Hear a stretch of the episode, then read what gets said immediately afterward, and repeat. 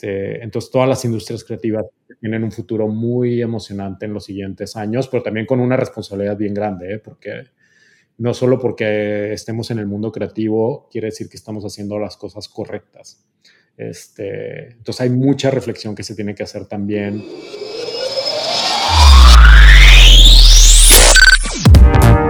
Hola a todos, bienvenidos a este primer episodio del taller de comunicación digital efectiva. La idea de esto es hablar de comunicación en tu idioma y que aprendas todo lo que necesitas para manejar cuentas de redes sociales, iniciar un negocio, vender un evento y generar campañas exitosas en redes sociales. Nuestro primer invitado es Gerardo Ortiz, él es cofundador de la increíble agencia Brands and People, que seguro la conocen por su trabajo directamente con la UDEM. Es cofundador del ecosistema más vibrante de empresas creativas en México, compuesto por Menos Uno, Simplicity Lab, Brands and People, Novak Innovation, School of Change, Nobody y Campus. Si te interesa todo este tema del diseño gráfico, la identidad organizacional, quédate en este podcast para saber más del diseño de identidad. Hola Gerardo, ¿cómo estás? Hola Raúl, ¿Qué tal? ¿Qué tal todo? Bien, bien. Oye, ya que estamos aquí, te quiero preguntar y quiero que nos platiques de manera muy breve. ¿Por qué crees que te invitamos aquí considerando que pues le sabes bastante al diseño, que eres exaudem? ¿Qué nos puedes decir? Oye, pues primero gracias por la invitación. Estoy muy contento de, platicar un rato con, contigo eh, y con todas las personas que escuchen esta, esta grabación. Y pues nada, yo, yo súper contento siempre que puedo colaborar con, con la universidad. Eh, yo estudié diseño gráfico en, en, la UDEM y pues he tenido también una relación bien interesante con la, con la universidad. Tuve después también la oportunidad de, de trabajar en, para comunicación, para las estrategias de comunicación para la universidad, campañas. Eh, hicimos en la agencia la campaña de Ser Humano Ser UDEM y un poquito más adelante me tocó competir contra Pentagram para, para el rediseño de la identidad de la universidad y pues estuvo súper bonito, eh, ganamos y me tocó transformar también la, identidad de la universidad. Eh, después me tocó también el semestre pasado hablar en el commencement. Eh, tenemos una beca de talento creativo y, varias cosas ahí que están muy, o sea, tengo una relación como muy especial con, con mi alma mater. Entonces, pues contento de platicar con ustedes. Claro. Y bueno, creo que algo que también sería importante decir es que pues eres fundador y, y, director creativo de Brands and People. Este, que es pues como toda esta genialidad de pues de varias empresas y además están muy cerca del campus de la UDEM. Entonces, si conocen la agencia o si conocen la campaña Ser Humano Ser UDEM, que seguramente todos los que pueden estar por aquí la conocen, pues ya saben de qué estamos hablando. Y pues este espacio, este taller, esta capacitación, como le queramos llamar, es revisar brevemente porque llega mucho a, a nosotros los chavos que estamos en la UDEM las preguntas y lo que suele pasar es que estas preguntas se repiten de pues cuestiones del diseño de la marca. Entonces, quiero empezar con una pregunta que es como la que puede englobar bastante de lo que queremos hablar, que es, si yo tengo una marca, pero no sé mucho de diseño y tengo esta necesidad de crear contenido, ¿cuál sería el primer paso para, para poder crear contenido?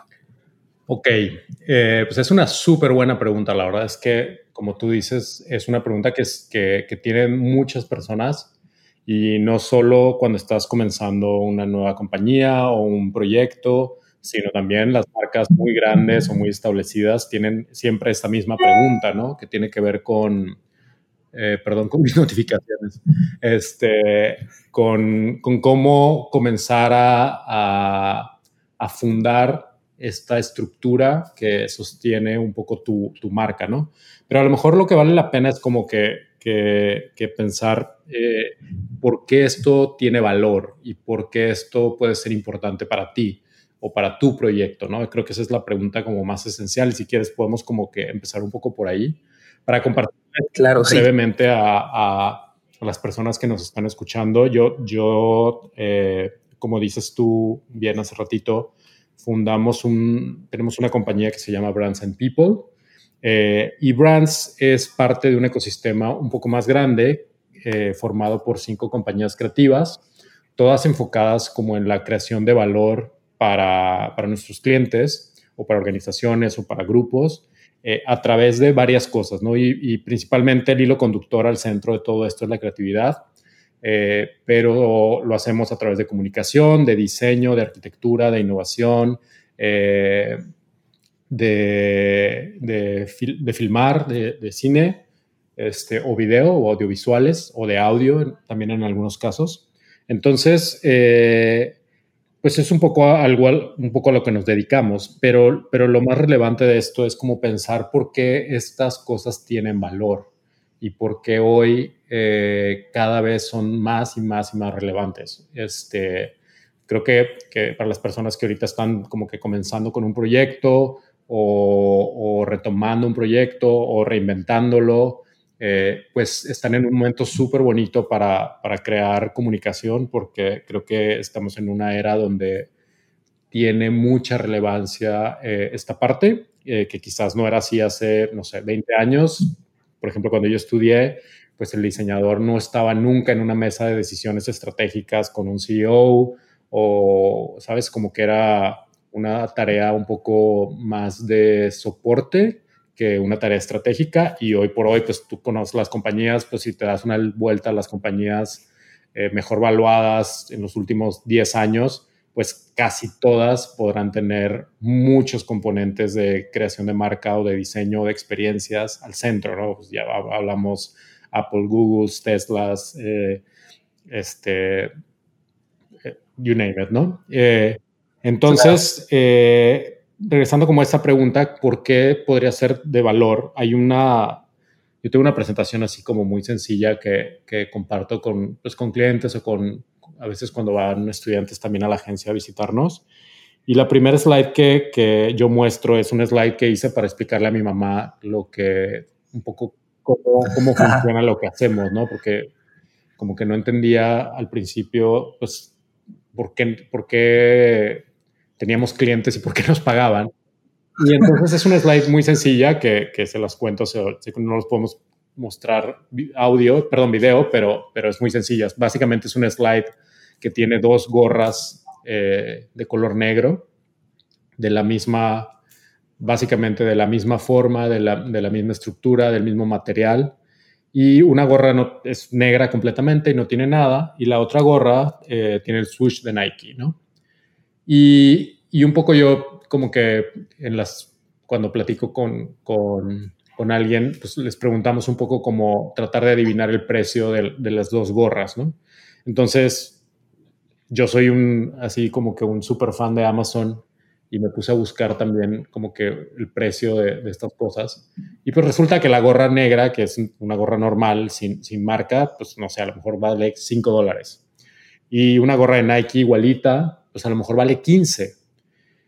Y lo interesante de pensar esto es, si el material es exactamente el mismo y la manufactura es la misma y el objeto es el mismo, ¿por qué eh, hay gente que está dispuesta a pagar tres veces más por un objeto que tiene un símbolo eh, impreso que en costos es nada, pero en significado es mucho?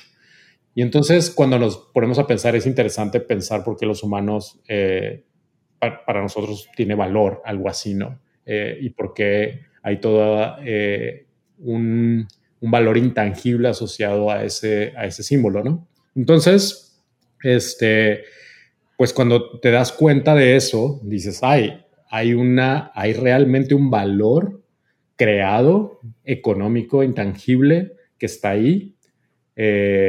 Que es totalmente eh, comprobable, pero eh, que, estamos dispuestos a pagar. ¿no? Entonces, lo, interesante de esto es que hay compañías que les interesa crear este valor de marca y hay compañías que no. Y también es súper válido, eh, hay compañías súper exitosas que no necesitan crear marca. No sé, si eres una industria siderúrgica de transformación minera, pues a lo mejor tu negocio y tu modelo de negocio no está anclado en, la estructura de creación de un, de un, significado de una marca.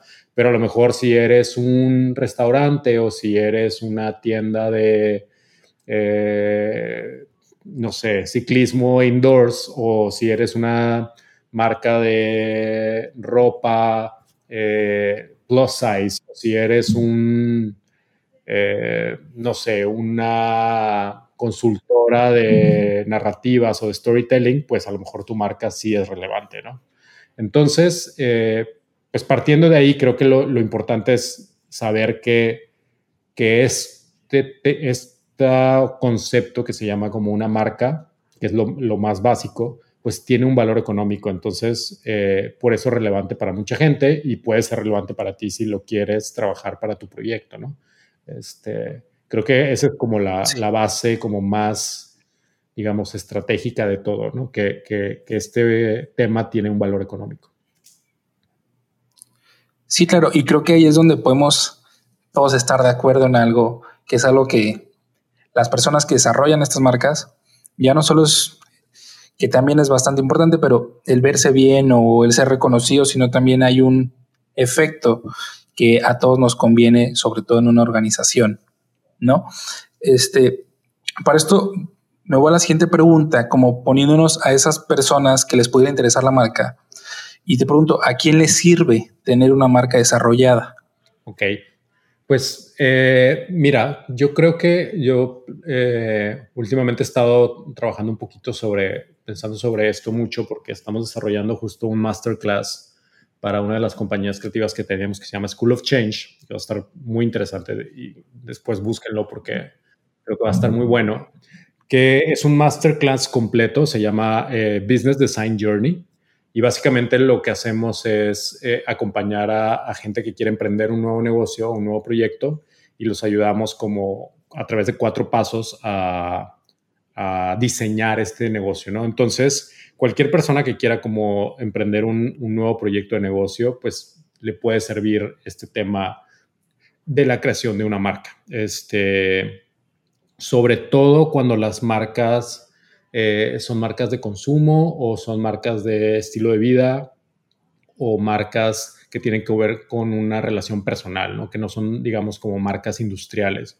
Creo que hay otro tipo de territorios donde, donde la marca no es tan relevante, donde, la, por ejemplo, o una compañía que es este, business to business, etcétera, pero en, la mayoría de los proyectos de emprendimiento, eh, la, la, identidad y la marca pues cada vez es más, más relevante, ¿no? Entonces, sí, claro. O, cualquier estudiante que quiera hacer un proyecto también, ¿no? Así es, pues no es lo mismo eh, la empresa que le vende quizá, digamos, a Apple el material para hacer las pantallas, pero sí es muy importante la marca que te enseña esa pantalla que es Apple y te vende el iPhone, ¿no? Es, son, como bien dices, terrenos diferentes. Y claro, creo que también aplica mucho, sobre todo en contextos cuando somos estudiantes, que todo es eh, innovar y es un poco pequeño y vamos de menos a más. Y en ese sentido, pues siempre estamos desarrollando, ya sea como, este, ahí mismo en la UDEM, pues hay muchos eventos o hay también este, gente que se pone a desarrollar un emprendimiento y hay mil convocatorias. Y creo que toda esta parte de, de desarrollar esa marca siempre es algo que pues empieza a ver como muchas taras porque bueno, tengo mi negocio, tengo el modelo, este, hay mucha información acerca de eso, pero como esto decías muy al principio me quedó muy grabado, es algo intangible y llegar a lo intangible o crear algo intangible no es tan sencillo para todos, ¿no? Entonces, ¿cómo o qué preguntas tendría yo que hacerme? Si ya tengo este o mi evento o mi emprendimiento que, luego hay unos bien interesantes este, en, la, en la universidad, ¿qué preguntas se tienen que hacer para, bueno, voy a desarrollar mi marca? Voy a agarrar este pues una identidad, voy a agarrar colores, tipografías, ¿hacia dónde voy?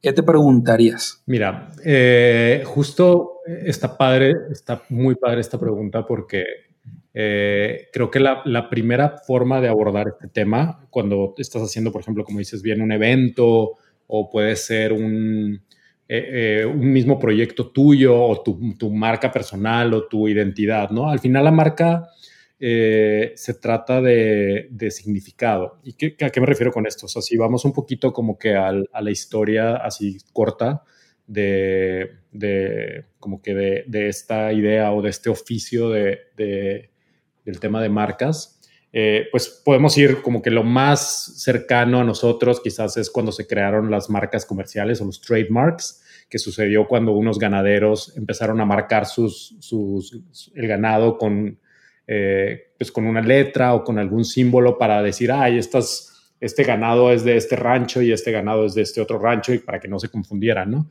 Y después para que la gente pudiera empezar a identificar de que, ah, ok, eh, esta mar, este ganado o este producto o este cereal o este, lo que sea, eh, tiene cierta calidad porque sé que viene de no sé quién. Entonces, como que se empezó a utilizar esto como un, identificador, ¿no? El tema de la marca es como un identificador. Eh, pero si nos vamos un poquito más atrás a la historia, o sea, no al, no al tema de marca comercial, sino más bien al, digamos, como a la parte cultural, humana, este, y, empezamos a ver por qué se empezaron a crear símbolos y por qué se empezaron a crear significados.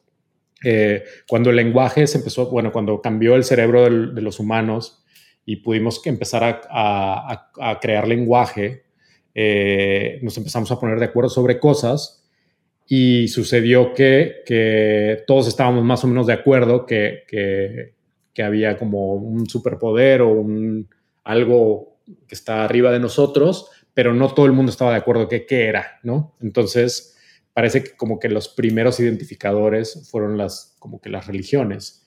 Eh, que identificaron de que, ah, tú tienes esta serie de creencias y crees en esto y estos son tus símbolos, eh, y tú tienes esta otra serie de creencias y estos son tus símbolos. Entonces, este, partiendo como de esa base, que, que todo este tema de marcas es un, identificador y realmente lo importante es eh, construir un significado o una serie de significados. Entonces, si tú quieres comunicar que, que tú estás muy apasionado en, no sé, los deportes o en aprender cosas nuevas o en, el, en la transformación personal o en la expresión humana o en la expresión artística o en la música, lo que tú, lo que tú creas y un poco como hacerte estas preguntas de que en qué creo yo, ¿no?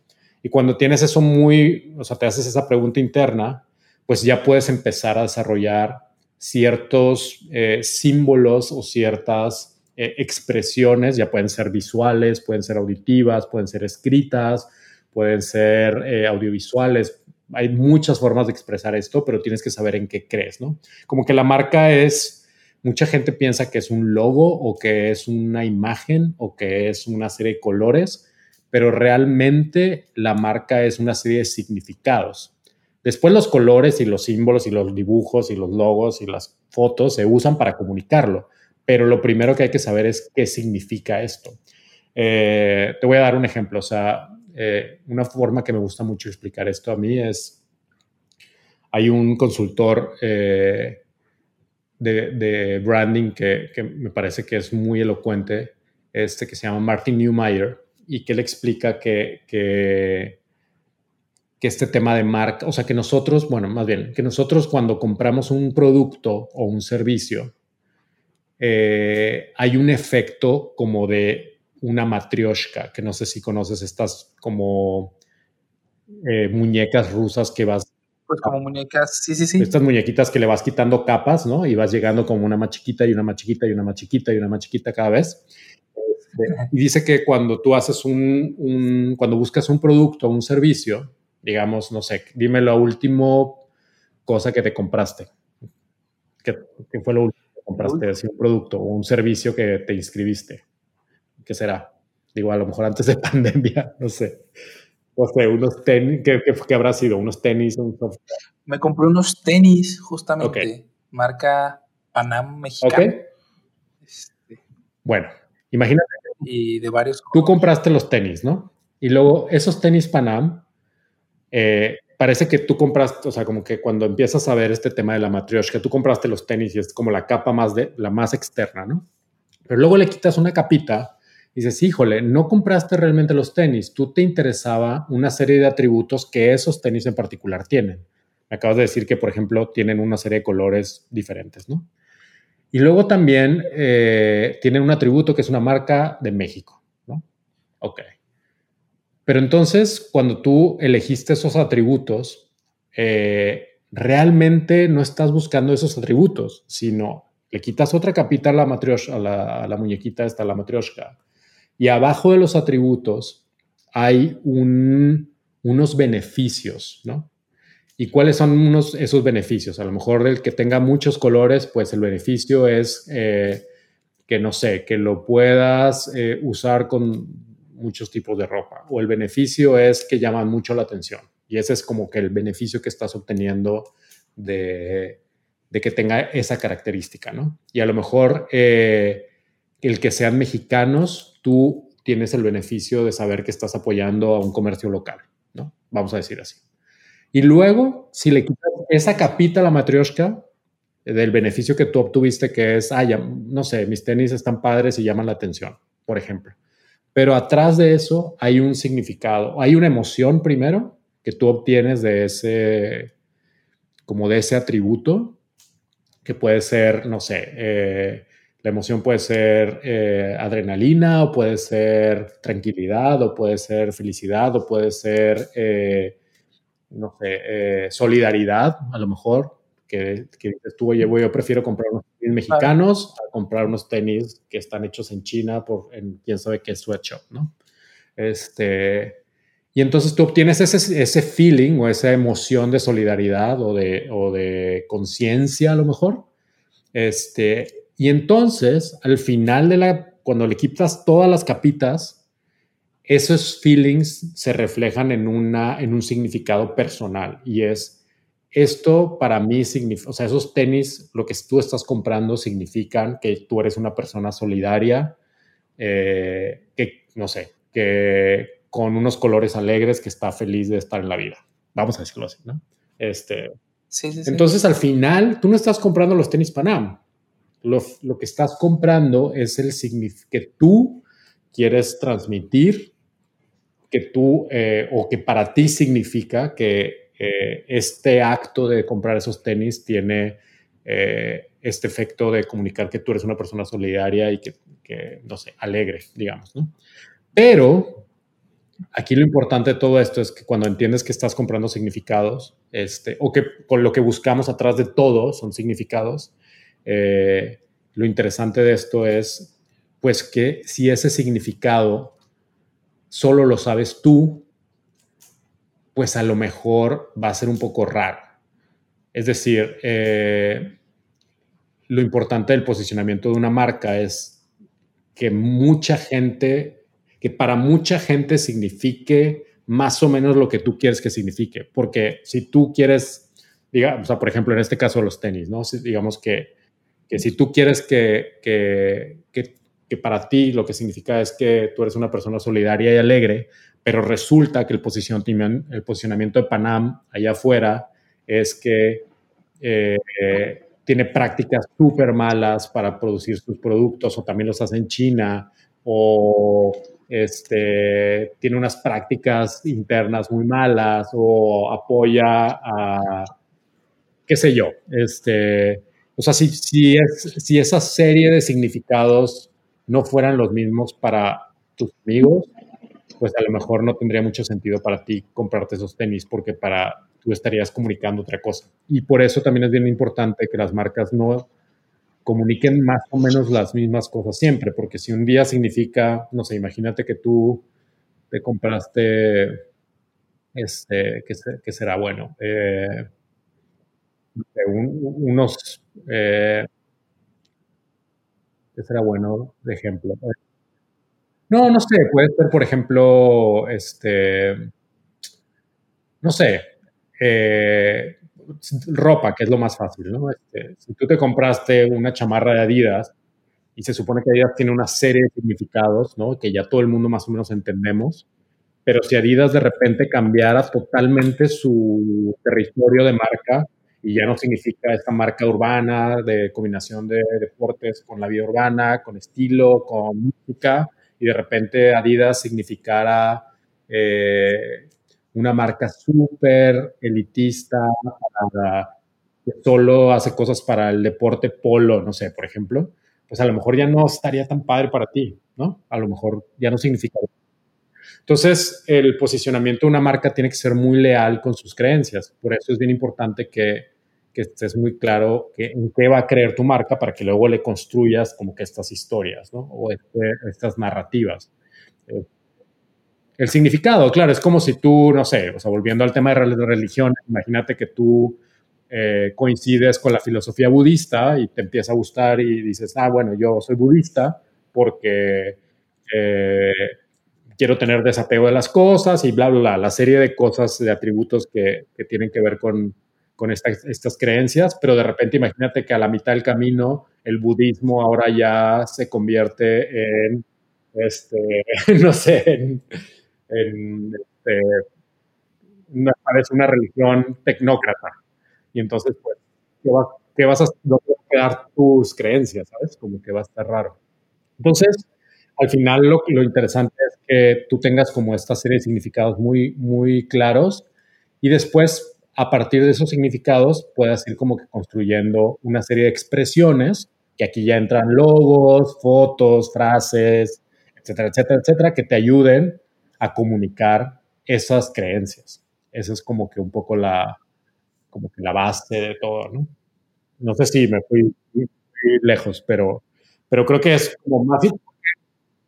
O sea, lo que pasa es que mucha gente se enfoca mucho en las expresiones, ¿sabes? Como cómo hacer tu Instagram, bla, bla, bla, o cómo crear un logo eh, más atractivo, o cómo eh, escribir un buen copywriting, o cómo hacer un, ¿sabes? Como un buen video.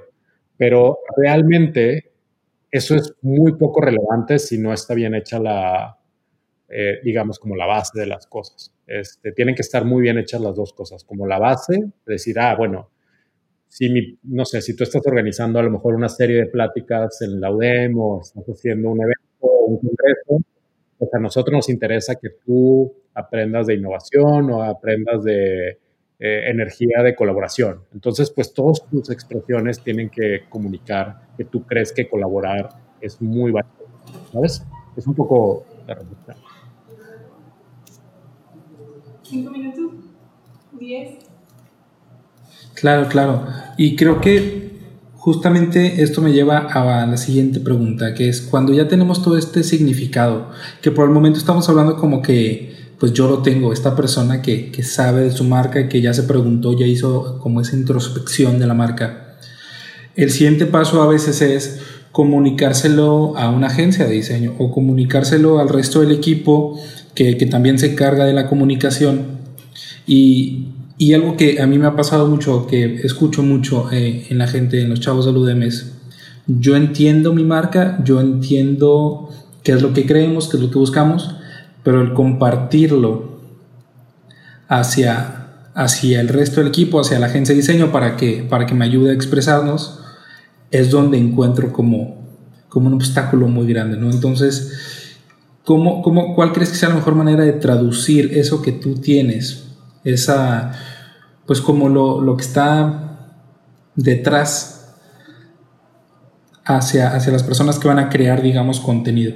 Pues mira, el, el ejercicio que a mí me gusta más, o que por lo menos nos sirve más en, en, brands, y a mí personalmente también como para entender las cosas, eh, es justo lo que platicamos de la, como de estas capas, de, la, de las muñequitas rusas, ¿no? De las matrioshkas. Y es, por ejemplo, o sea, si quieres podemos hacer el ejercicio con, no sé, con algo que, que tú estés haciendo, como para, para darte un ejemplo. Pero lo primero sería que tú como que en list, hagas una lista y puede ser muy sencilla, puede ser una lista de cinco cosas o tres cosas eh, de cada una de estas capas que te acabo de decir. ¿Y qué significa esto? Es, ok, primero tienes que definir, hacer una lista de si es un producto o un servicio, ¿no? Y decir, bueno, producto es una, eh, un evento de una serie de pláticas que va a suceder en la universidad de tal fecha tal fecha, este, con, este, con esta temática, ¿no? Por ejemplo, ¿no? Luego, tu segunda lista, una vez que ya tienes eso, que esto es tu capita, como la capa más exterior, que es el producto o el servicio, después vas a hacer una capa de atributos y es cuáles son las características de, esta, de este evento o de esta conferencia, digamos, ¿no? Entonces dices, no, bueno, mi, las características es que son eh, pequeñas conferencias eh, relámpago de cinco minutos y son muy rápidas. Ok, perfecto. Y aparte vamos a hacer, eh, va a haber mucha variedad de temas y vamos a tocar 10 temas. O a lo mejor es puro tema de temas de fracasos, un poco como Fuck Up Nights, ¿no?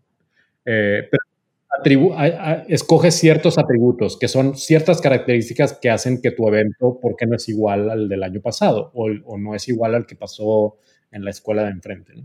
Y esas características, pues ahí tienes que ser creativo para definir por qué esas características son especiales. entonces, esas son como características. Después, la, la siguiente lista es qué beneficios obtiene el usuario o la persona que la va a escuchar de que esas características existan. Es decir, si tu, la característica es que tus conferencias son muy rápidas, pues el beneficio es que la gente no pierde tiempo o no pierde tanto tiempo o no se aburre, ¿no? Eh, otro beneficio puede ser que como hay diversidad de temas, pues que si no te gusta una, te brincas a la otra y, hay como que variedad y no, no sé, este, puedes escoger lo que más te interese. Eh, esas ya son beneficios que obtiene eh, alguien que lo va a tener, ¿no? Después, si te brincas a la siguiente lista, son emociones, ¿no? Entonces, las emociones es cuando yo no me aburro, cuando yo tengo eh, muchos temas para escoger y además son rápidos y son express y me dan tips rápidos, pues a lo mejor yo siento adrenalina y siento inspiración y siento emoción y eh, me prende una chispa que quiero aprender más. Entonces, esas son emociones y esa es última, la lista de, como que la penúltima lista que vas a hacer. Y ahí tú enlistas, pues quiero estas emociones, ¿no? Eh, y al final, ya cuando tienes todo esto, empiezas a crear como este significado. Y es decir, ok, si yo eh, escuché esas este evento o yo asistí a este evento, ¿qué significaría para mí?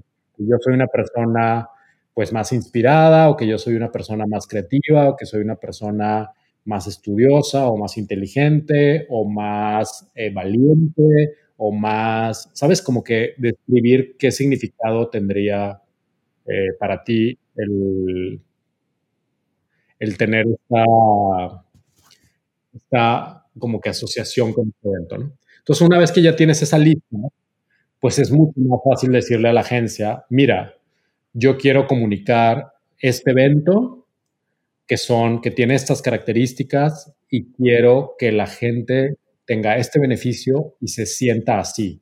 Entonces, si tú le dices a alguien que quieres que se sienta inspirado y energético, pues probablemente no vas a usar colores que te calman. No vas a usar azules ni morados, sino vas a usar amarillos y naranjas fluorescentes, a lo mejor, ¿no? Pero es más fácil hablar de emociones y de beneficios que hablar de, no sé, como que cuando hablas de emociones, pues es más fácil para alguien creativo, después ya un diseñador o quien sea, tratar de, de, comunicar o de hacerte sentir de una manera. Eh, por eso, un ejemplo este, interesante sobre esto es, no sé, imagínate eh, el ejemplo de Tesla Tesla, eh, si, por ejemplo, si tú fueras a comprar un Tesla, eh, ¿qué atributos tiene un Tesla? O sea, ¿qué características tiene un Tesla diferente de un, a un automóvil normal? Un Tesla. Yo de entrada creo que el diseño es algo que son distintos a, los carros comunes, por así decirlo. Y pues obviamente su nombre y toda, toda su, su, quisiera decir como su esencia, pues es que no, no utilizan gasolina, sino se mueven con, con otro tipo de combustible que pues es la electricidad. Ahora te voy a preguntar otra cosa. Imagínate el BMW, el i3, que es el carro de BMW que tampoco usa gasolina. ¿Qué características tiene ese carro? Pues casi las mismas, salvo el diseño Todas las demás son iguales, o sea, tampoco tiene gasolina, usa electricidad, pero el diseño es un poquito diferente a un Tesla, ¿no? Pero también si te pones a pensar la historia de Tesla, o sea, ¿dónde está Tesla? ¿Quién lo hizo? ¿Cuánto tiempo lleva en el mercado? ¿Quién es el spokesperson de Tesla? O sea, tiene una serie de asociaciones ahí atrás también, un poquito diferente a un BMW, ¿no? Entonces, si tú fueras a comprar un carro eléctrico, porque si el, mismo, si el carro hace exactamente lo mismo, te lleva de un lugar a otro, y ninguno de los dos usa gasolina, los dos son eléctricos, ¿por qué escogerías un Tesla versus un BMW Pro, por ejemplo? Porque, como dices, hay estos atributos detrás. No es lo mismo, pues el BMW, por decirlo así, siempre va a ser el BMW y el Tesla, pues siempre ha sido el Tesla y lo maneja este, alguien como Elon Musk, que hay mucha gente que lo sigue y lo, pues son inspirados por él porque ha tenido como cierta disrupción en el mercado de los carros. Correcto. Entonces, te das cuenta, si te vas al, fondo de las capas del significado, tú estás comprando, o sea, comprar un Tesla o al elegir un Tesla versus un i3, eh, tú estás de alguna manera eh, expresándote a ti mismo y diciéndole a los demás, yo soy una persona un poquito más disruptiva que escogería un ¿sabes? Un BMW. O por lo menos pareciera que eso te da el peso ti cuando tú escoges el otro. Entonces, como que eh, cuando, es, cuando entiendes que es un poquito más, eh, digamos, emocional y conceptual, pues es más fácil expresarle a un diseñador que una compañía como Tesla pues está más anclada en la valentía a lo mejor, o por lo menos en la no sé si es disrupción, pero por lo menos en el, en, como el desenfado de sacar cosas como la Cybertruck, ¿sabes? Como... Sí, sí, sí. como la rebeldía, como el salirse del mundo. están claramente asociadas a la valentía y al desenfado y al... Pues, si tú todas las camionetas SUV, difícil, si le quitas la marca y las pones de lado, difícilmente estás Pero pero pues el Cyberpunk es sin, o sea, no te puedes confundir, ¿sabes? Entonces... Sí, y ya hay toda una identidad que no, no solo es el diseño, o sea, hay todo, toda una cultura y, una identidad detrás que va mucho más allá. Sí, hay una serie de significados ahí que, que como que envuelven el, el producto, ¿no? Entonces, lo padre de esto es decir, ah, bueno, ¿cómo vamos creando estos significados, estos símbolos? Cuando tú tienes las listas de lo que quieres eh, comunicar, muy, muy claro, no sé si tú fueras alguien de Tesla, no le dirías, yo quiero comunicar elegancia por arriba de todas las cosas, ¿sabes? Lo haría Mercedes. Pero tú quieres primero comunicar tecnología, vanguardia, ah, sí, luego elegante, pero no al revés. Y a lo mejor BMW o Mercedes primero va a la elegancia y en la clase y la, ¿sabes? Como, ah, y luego la tecnología. Como que el orden de las cosas no es exactamente el mismo, entonces por eso es Hay una jerarquía. Hay una jerarquía diferente y por eso es efectivo también para distintos perfiles, ¿no? Entonces, sí, cuando tú eliges como que estas listas, ya puede ser muy concreto de decirle a una agencia o a alguien creativo que te va a ayudar, oye, yo quiero que principalmente la gente que interactúe con mi marca o que se asocie a mi marca eh, esté muy energética o sea muy reflexiva, o sea muy profunda o que sea eh, valiente o que sea muy auténtica o que sea muy, eh, no sé, como que significan diferentes cosas, ¿no? Cuando pones a pensar entre Nike y Adidas, eh, significan cosas bien distintas, muy, muy distintas. Entonces, eh, pues por eso hay gente que prefiere una chamarra de Adidas y hay gente que prefiere, eh, ¿sabes?, una, una, gorra de Nike. Claro. O, incluso es que me gustan más los tenis este, de Nike y quizá las gorras de Adidas o de New Era, no sé. Y, la pregunta del por qué, si prácticamente la calidad pues es la misma y como decías, es lo mismo detrás, los dos tienen como marcas bastante desarrolladas, pues si hay esas diferencias, esos significados, pues son las que te pueden hacer preferir una cosa sobre otra. Correcto. Y bueno, pues esas marcas llevan, ¿sabes? O sea, creando significados los últimos 30 años. Entonces, Aparte, con un posicionamiento muy concreto, muy, muy, muy concreto. Exacto. A veces también es interesante cuando ves como marcas emergentes, no sé, eh, a mí me gusta mucho la bici, de repente veo marcas de, ciclismo ahí muy como más emergentes y medio alternativas. Y de repente el que sean no conocidas también es un significado que puedes ser atractivo para ti. Es decir, de repente yo quiero traer algo o comprarme un, ¿sabes? Como un jersey o, una gorra que nadie más tiene, porque eso es para mí. Entonces también de repente el que no se conoce, el que no esté posicionado también puede ser un buen atributo. ¿eh? hay, hay, cosas que lo hacen inclusive a propósito, ¿no? Así. Creo que, creo que por ahí quizá empezó Tesla y, y, ya después pues se adquirió como este posicionamiento que ahora nos hace conocerlo, pero sí, sin duda. Ok, y justamente hablando de estas asociaciones y estos significados, este, ¿qué es lo que hace que el contenido, llámese audio, video, diseño, este, diseño producto, que conecte con, con a quien tú le quieres vender, a con quien tú quieres conectar, pues? ¿Qué es lo que te hace? Podría ser, no sé, la autenticidad o quizá...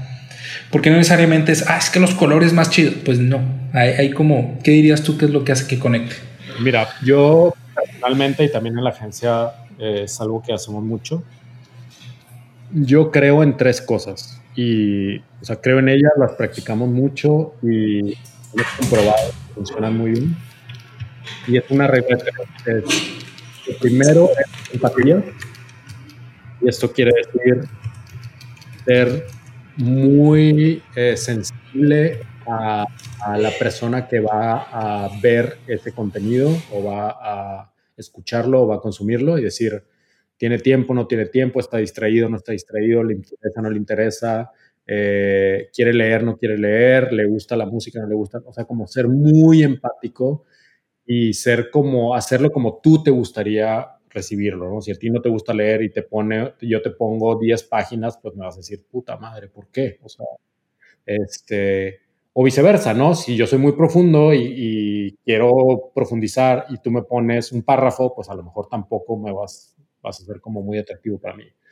Pero, pero creo que la empatía es muy importante y es como ponerte primero en, los zapatos de la persona que, que, que, va, digamos, que está del otro lado para recibir este mensaje. Y pues hacer ese ejercicio es muy relevante, muy, muy relevante. Lo, lo tratamos de hacer mucho y la empatía es algo que, que es uno de los pilares con los que trabajamos todos los días, para cualquier cosa, sea eh, marca Gatorade o sea eh, una universidad o una escuela de medicina, es la misma, el mismo ejercicio, ¿no? Eh, pero pues es diferente, obviamente, que está sintiendo y que está pensando un estudiante, una persona que va a decidir si estudiar medicina o no, o qué está pensando y sintiendo alguien que acaba de jugar medio tiempo de fútbol con sus amigos, ¿no? Pero, pero hacer este ejercicio de empatía es muy importante. La segunda es para mí el tema de simplicidad y es algo que, que yo lo practico, lo trato de practicar, practicar mucho en mi vida y también en, en la parte creativa. Eh, y la simplicidad no quiere decir menos cosas o menos colores o menos dibujos o menos fotos, menos video, simplemente quiere decir eh, nitidez y, claridad. O sea, es ser muy sencillo con lo que quieres trabajar. Y la última es belleza y ese, esa parte tiene que ver con eh, pues una creencia que yo tengo también, que eh, las cosas que son más estéticas y más armónicas y con ciertos patrones, pues son más atractivas naturalmente. entonces, como que esa combinación entre empatía, simplicidad y belleza creo que es una buena fórmula para, pues, tratar de intentar. Wow, sí. Y creo que con eso ya, o sea, yo ya digo, ya tengo lo que necesito, porque si, si agarras esos tres pilares, como dices, cualquier, cualquier contenido, cualquier marca puede conectar, ¿no? Puede ser tan honesta y tan simple y tan bella para, para estar del otro lado, ¿no? Okay. No solo contenido, si tú piensas en la música, si tú piensas en el cine, si tú piensas en el arte, eh, ahí está, o sea, no sé, la última película que viste que te encantó, probablemente tiene mucha empatía y está muy asociada a sentimientos humanos que compartimos y a verdades universales que compartimos muchas personas, probablemente tiene una idea muy nítida al centro y muy concreta de lo que el director o la persona que la realizó quiere transmitir. Y está muy claro que, cuál es la idea y eso tiene que ver con, con la síntesis y la, y la simplicidad tiene que ver con, con, síntesis, ¿no? Es decir, de todo lo que yo puedo decir en el mundo voy a decir esto específicamente.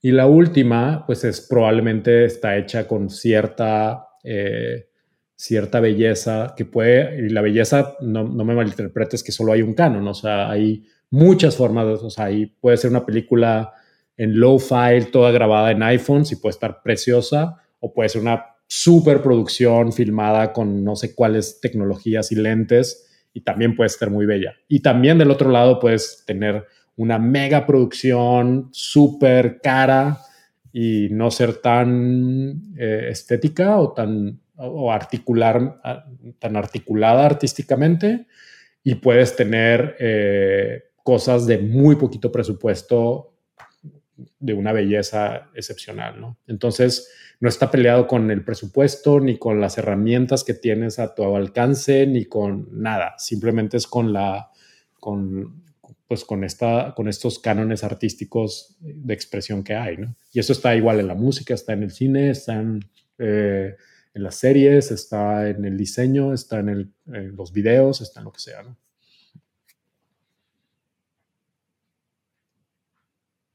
Hablando de estas eh, asociaciones y estos significados, el fin no es crear la marca y desarrollarla y dejarla ya intacta y no sé, hacer tu manual de estilo o, terminar la campaña o algo así.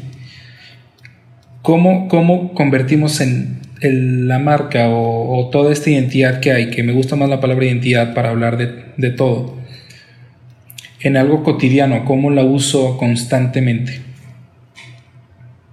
Eh, pues es una muy buena pregunta. Este, justo, eh, pues creo que compañías como Brands existen porque las marcas necesitan estar vivas. Y lo que significa esto es que no, no es suficiente, como tú dices, crearla y hacer un manual y listo. Y decir, ah, bueno, ya terminamos, aquí están los colores, aquí está el logotipo, aquí están las frases.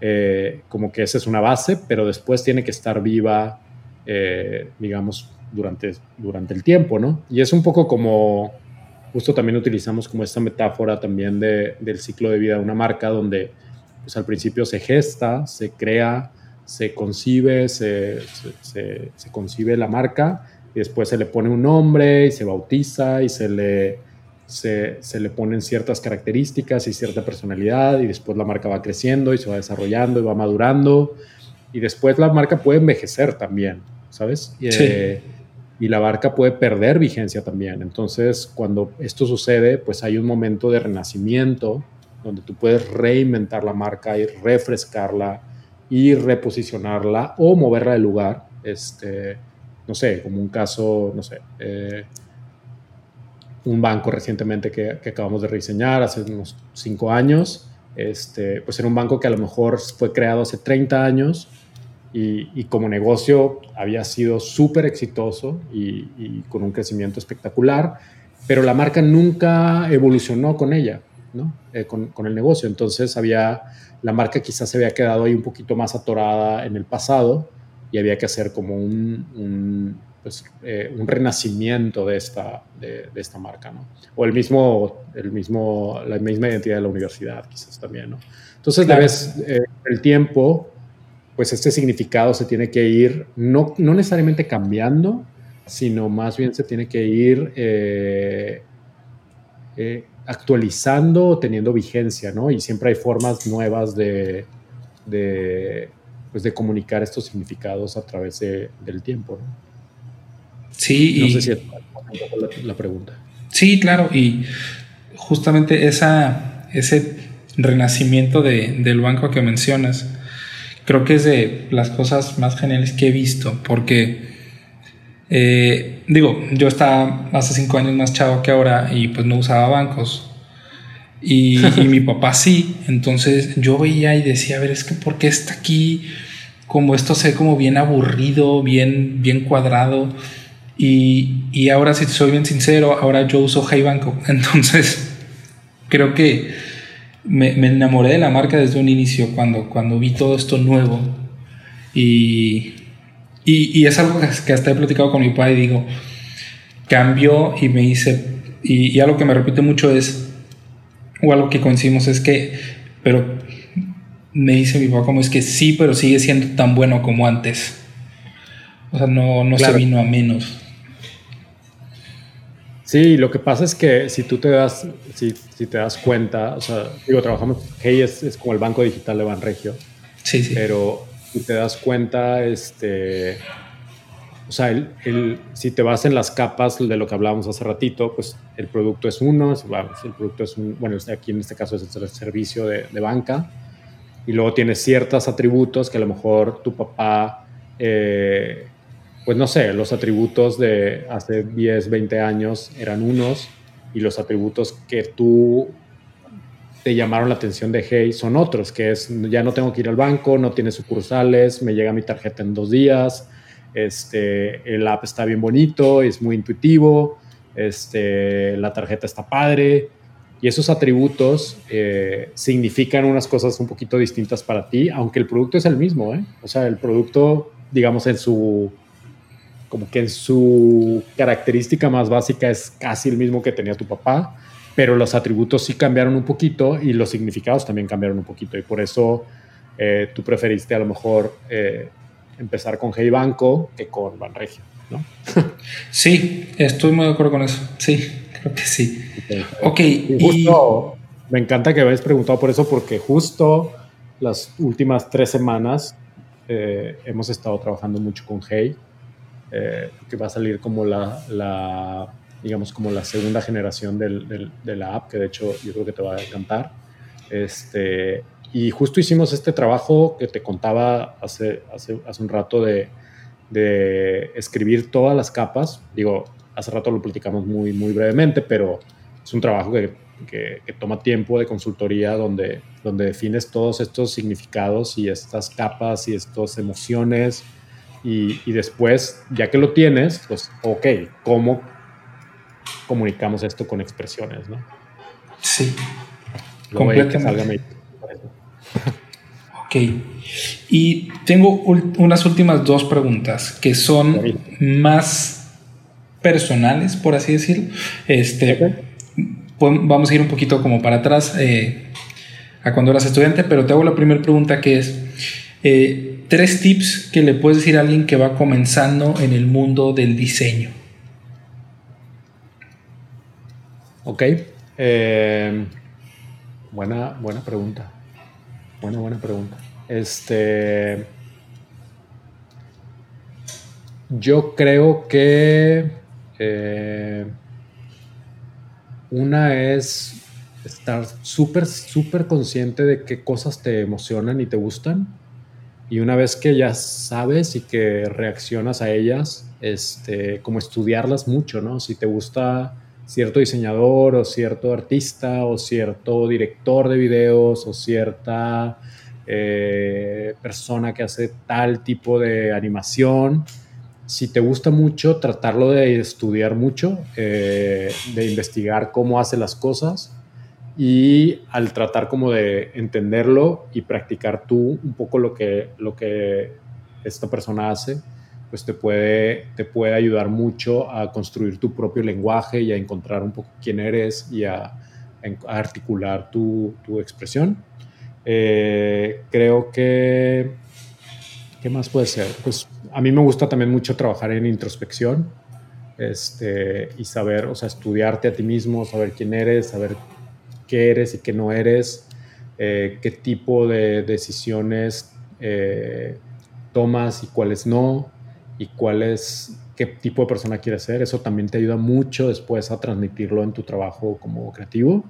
Este, entonces, pues para hacer introspección, pues hay mil maneras, ¿no? Hay desde eh, yoga hasta terapia, o sea, hay muchas sí. formas. Entonces, este, está padre también, pero, pero trabajar contigo mismo también es muy, muy relevante. y eh, qué otra cosa, a mí también, eh, o sea, a mí me encanta también eh, como que estudiar otras, otras, otros oficios cercanos al territorio creativo. Por ejemplo, no sé, a mí me encanta la música y me encantan, por ejemplo, estos podcasts o estos videos o estos como videos editoriales que hablan de, de por ejemplo, no sé, la historia del punk y, cómo nació el punk y cómo se conectaron los puntos y cómo, o sea, por qué el punk nació con Elvis Presley, por ejemplo, ¿no? En los 60 o en los 40. Sí, sí, sí. Este, y cómo se empezó, o sea, dónde empezó a cambiar y cómo empezó a evolucionar y por qué y quién lo cambió y cómo cambiaron las letras y los ritmos y las distorsiones entonces, como que conectar los puntos en un, no sé, en otras categorías como música o como arte contemporáneo o como eh, pintura o producción musical o cine o, cinematografía o fotografía, luego te ayuda eso como a entender también como, pues no sé, tus, tus puntos ahí en, en la parte como más de, de diseño, ¿no? Sí. Esas son como las cosas ahí que, que, por lo menos a mí me han servido. Genial. Y, y hablando justamente de ti, esta pregunta siempre me gusta hacerla, sobre todo cuando hago entrevistas aquí en el contexto UDEM, sobre todo porque están dirigidas a estudiantes y es, ¿qué le dirías a, al Gerardo estudiante, en este caso, pues estudiante en la UDEM, este, acerca de lo que puede hacer, aprender o creer este, del diseño, de la comunicación, de lo que haces hoy? ¿Qué le dirías? Díjole, buena, esa es muy buena pregunta. Justo, o sea, el commencement que te platicaba que, me invitaron el año pasado. Sí, sí, sí. Que hice esa reacción y de, hecho, pues a lo mejor el video es una mejor respuesta si, si, si la gente que está escuchando va ahí a la página de Brands y encuentra el video, porque pues ahí está ya. Por ahí lo adjuntamos. Pero eh, así en como que a grandes rasgos, yo siento que yo por lo menos cuando estudié diseño tenía muchas dudas sobre si si yo iba a poder trabajar en algo decente, iba a poder, ¿sabes? Como eh, tener una, pues una vida normal y no iba a tener que sufrir en términos como económicos por, por la incertidumbre que había en, el momento cuando yo estudié. Yo salí en el 99, en, en diciembre del 99. Y cuando yo estudié diseño, pues las oportunidades que había era o trabajabas en el periódico o trabajabas en una fábrica o en haciendo empaques para cervecería o para vitro o no sé. Y no había tantas oportunidades. Y, y, como que mis papás siempre me apoyaron a estudiar lo que yo quisiera. Y pues era medio una apuesta, o sea, porque yo no estaba tan seguro, o sea, no se veía tan claro que el diseño iba a ser tan, como que tan emocionante y tan relevante. Pero hoy está increíble, o sea, yo creo que cualquier persona en, en las industrias creativas eh, no solo en diseño, en todas las industrias creativas, están en, un momento súper emocionante porque lo que va a suceder en los siguientes 10 años, si todo, eh, si todo sigue ok y no terminamos con este mundo demasiado pronto, este, las industrias creativas van a ser muy claves porque mientras todas las la parte como más automatizada, pues todos los trabajos que que son automáticos van a perder mucha relevancia eh, y la parte como pues la esencia humana de crear, esa es de las últimas que, ¿sabes? Como que, que van a perder valor. Este, entonces todas las industrias creativas tienen un futuro muy emocionante en los siguientes años, pero también con una responsabilidad bien grande, ¿eh? porque no solo porque estemos en el mundo creativo quiere decir que estamos haciendo las cosas correctas. Este, entonces hay mucha reflexión que se tiene que hacer también eh, entre qué narrativas estamos creando, por qué, para quién, a quién estamos ayudando. O sea, como que hay una responsabilidad también bien grande sobre la creación. Y me gusta mucho que las generaciones nuevas están muy conscientes sobre eso. Y, está padre la, la, reflexión. Este, no sé, este, yo digo a mi, a mi yo estudiante le diría que, no tuviera incertidumbre porque se, va a poner más emocionante. Y a, los, y a los estudiantes de hoy, pues yo creo que la, pues la perspectiva está, está muy, muy emocionante, muy brillante. siento yo. Wow. Sí, estoy, estoy muy, muy de acuerdo. Creo que lo hemos visto desarrollarse hasta que ni imaginamos llegar aquí. Sí, totalmente. Gerardo, pues muchas, muchas gracias. Este, esto estoy muy seguro que le va a ayudar a más de, a más de uno, muchas personas a, entender más el diseño, qué es lo que hay detrás, qué es lo que hay, por ejemplo, dentro de, de Brands and People y, y entender por qué es tan importante y, y por qué no como darles un empujón a que empiecen a, a crear, a diseñar y a, sobre todo a crear más. No, hombre, encantado. Muchas gracias, Raúl, este, y a todas las personas que, que nos están escuchando. Los invito a, a pues, conectarse a nuestra comunidad creativa y con Brands. Pueden seguir las redes de Brands, es arroba hola Brands. Y lo que te platicaba también hace ratito de School of Change, sí. eh, el masterclass que estamos haciendo, de, el, particularmente el de branding que voy a dar yo. Eh, pueden seguir también las redes de School of Change, es arroba School of Change MX. Eh, y pues ahí encantado de, de saludarlos por ahí y de, y de, y de seguir conectados. ¿no? Seguir aprendiendo, claro que sí. Pues Gerardo, muchas, muchas gracias. Eh, hablamos a la próxima y que tengas una excelente noche. Sí, buenísimo. Muchas gracias por todo, Raúl. Un abrazo a todos. Ahora sí, muchas gracias por escuchar este podcast con Gerardo Ortiz. Recuerda que este solamente es uno de los tres que tenemos aquí en el Centro de Liderazgo Estudiantil para ti. Esto fue diseño, todavía nos queda uno de relaciones públicas y otro de creación de contenido. Te recuerdo también que sigas al Centro de Liderazgo UDEM que está como arroba CLSUDEM en algunas redes sociales o arroba liderazgo UDEM. Si te gustó este episodio, compártelo por favor y etiquétanos en cualquier red social. Nos escuchamos pronto. Bye.